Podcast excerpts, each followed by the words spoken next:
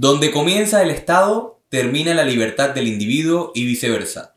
Hoy en Academia de Incrédulos, la historia del anarquismo.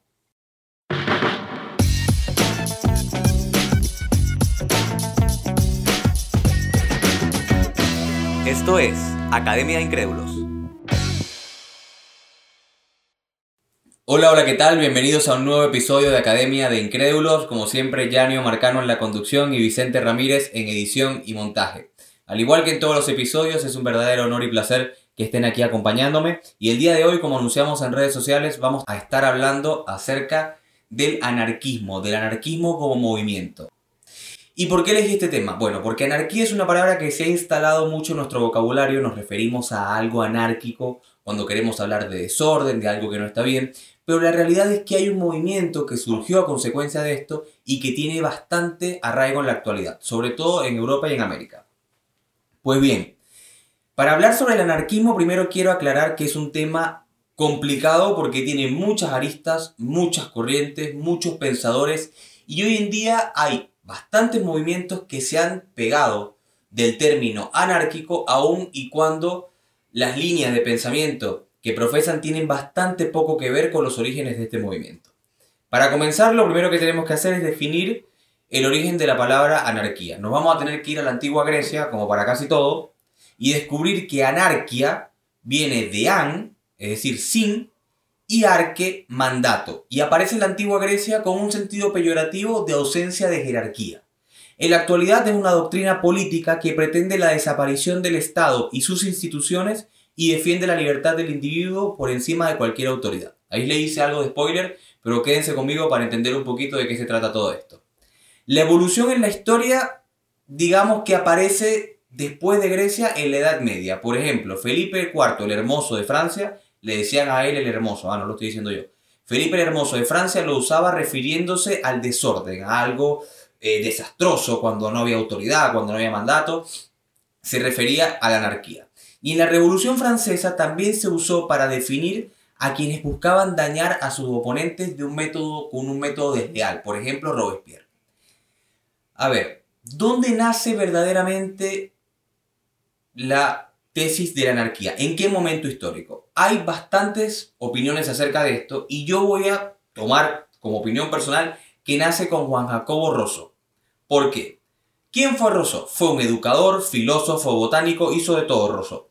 Y fue uno ilustrado, es decir, es una de estas personas que formó parte de esta era de la razón, a pesar de que otras personas de la ilustración como Voltaire despreciaban a Rousseau. Rousseau fue conocido por muchas cosas, entre ellas el debate sobre la naturaleza humana. Seguramente han visto algún post de Instagram que habla de con quién te identificas, con Maquiavelo que decía que el hombre es malo por naturaleza y solo es bueno si le precisan hacer bueno, o con Rousseau que dijo que el ser humano es bueno por naturaleza y en un estado primigenio donde las cosas fueran comunes a todos, se vive en armonía. Esta es más o menos la tesis de Rousseau. A algunas personas esto le va a parecer un poquito utópico, pero hay que recordar que Rousseau vivía en, Suiza, nació en Suiza, era suizo, donde no pasaba absolutamente nada. Por lo tanto, quizá esto es una de las características por las cuales Rousseau desarrolla este pensamiento, ¿no? Pero Rousseau no era un anarquista. En su libro principal, El contrato social, muy famoso, él defiende que el hombre voluntariamente cede parte de su libertad al Estado a cambio de otro beneficio como seguridad. Esto es la tesis central del contrato social, es un libro bastante más extenso, por supuesto. Pero al Rousseau defender la existencia de un Estado, no podemos definirlo como anarquista. Entonces, bueno, pero ¿quién es el principal anarquista o quién es el primer anarquista? Tenemos que irnos a la revolución industrial, más o menos en la misma época, pero en Inglaterra. Allí se va a desarrollar un nuevo grupo social llamado el proletariado. Seguramente si han escuchado la palabra proletariado, ha sido en el contexto del comunismo. Pero la verdad es que es una nueva clase social que surge a raíz de la revolución industrial. ¿Por qué? Porque van a aparecer las grandes fábricas, que sus dueños son los grandes terratenientes y los grandes burgueses de la época, y en estas fábricas van a trabajar en condiciones bastante deplorables y miserables muchísimos obreros que van a configurar una nueva clase social. Estos obreros van a renegar del capitalismo, que según ellos los oprime, y van a tomar el ideal de Rousseau de que el hombre era bueno por naturaleza cuando no habían propiedades y las cosas eran comunes a todos. Pero además le van a añadir a este ideal de que el hombre es bueno, la idea de que es el capitalismo el que lo pervierte. Y aquí es un dato importante, porque ya tenemos dos ideas fundamentales. La primera, que el hombre es bueno por naturaleza y se vivía mejor cuando no habían cosas que fueran propiedad de nadie. Y la segunda, que es el capitalismo, el que va a pervertir el carácter humano de las personas. Es aquí cuando encontramos a un filósofo llamado Joseph Proudhon, que además de ser filósofo fue político y revolucionario, no fue inglés, fue francés, que será el primero que se va a definir como anarquista. Y esto es importante porque hasta ese momento la palabra anarquista tenía un significado, como ya vimos, bastante, pero bastante negativo. Él es el primero que se va a definir como anarquista y cuya corriente se puede resumir en su famosa frase. Proudhon escribió un libro en el cual él preguntaba qué es la propiedad y terminó por definirla él como que la propiedad es un robo. Esto es básicamente la tesis central del pensamiento de Proudhon. Proudhon va a ser el primer teórico que va a desarrollar estas ideas donde no solamente apoyaba el socialismo utópico de la época, sino que va a tratar de llevar a cabo una tesis en la cual lo que se busca no es la instauración de un gobierno de clases bajas, de un gobierno de campesinos, de un gobierno proletario, sino la desaparición de todo Estado. Y aquí es donde vemos que se compaginan las ideas de Proudhon con las ideas de Rousseau. Porque recordemos que Rousseau decía de que el hombre es bueno por naturaleza cuando no había nada que fuese propiedad de nadie. Entonces va a venir Proudhon y va a decir, bueno, si nada es propiedad de nadie, tampoco puede existir el Estado ni sus instituciones. Pero ustedes me dirán, bueno, ¿y con quién aparece este ideal revolucionario, destructivo e incluso terrorista con el que muchas veces se piensa en los anarquistas? Tenemos que avanzar a otra figura central del movimiento llamado Mikhail Bakunin un ruso que es quien le va a dar al anarquismo este carácter revolucionario. Bakunin también promulgaba una sociedad sin estados donde los propios trabajadores fueran dueños de los medios de producción y la repartición de los bienes, esto es importante, se hiciera según el aporte de cada uno. Y aquí es donde ustedes quizás dicen, bueno, pero esto me estás contando la historia del comunismo, si me estás cambiando a Marx por Bakunin. La verdad es que hay una diferencia muy central entre el comunismo y el anarquismo. Y es que a pesar de que ambos están en contra del capitalismo, en el comunismo se busca que el gobierno pase de los capitalistas al proletariado, instaurando la dictadura de los obreros. Mientras que en el anarquismo también se busca desplazar al capitalismo del Estado, pero no por otro Estado, sino por una sociedad sin gobierno donde el ser humano sea totalmente libre.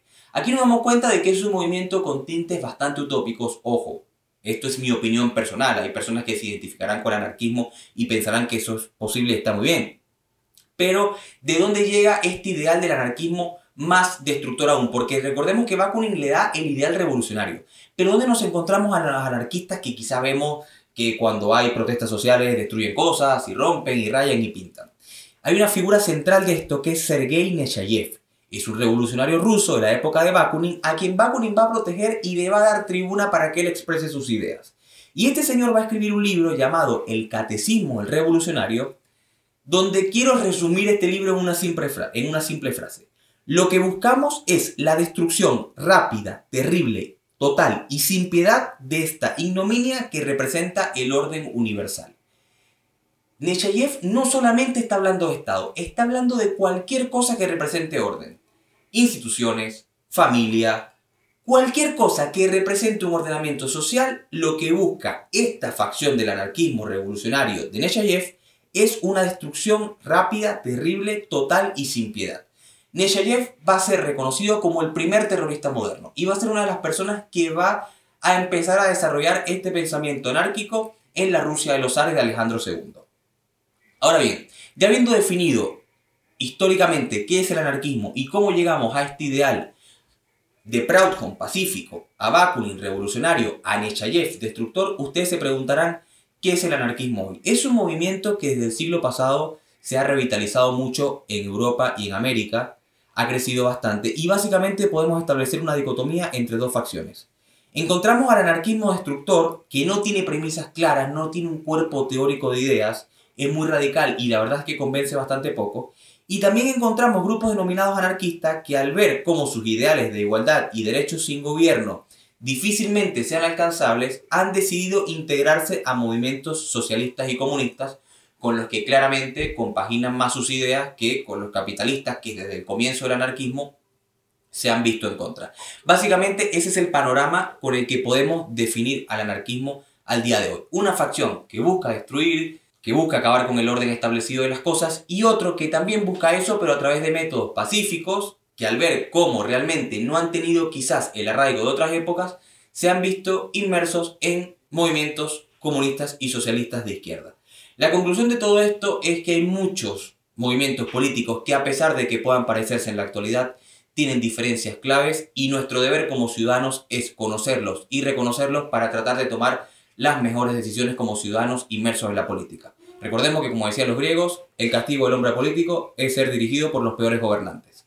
Espero que les haya gustado este episodio, como siempre, si fue de su agrado y lo siguieron a través de YouTube, dejen un like, suscríbanse al canal y si lo escucharon a través de Spotify, denle seguir también a nuestro canal. Como siempre, este episodio llegó gracias a Linien, Estudio Creativo. No sé si lo dije ya, si lo dije, bueno, no lo menciono en el próximo episodio porque ya le estoy haciendo doble publicidad. Pero espero que haya sido de su agrado y como siempre nos vemos en otro episodio. Chao, chao.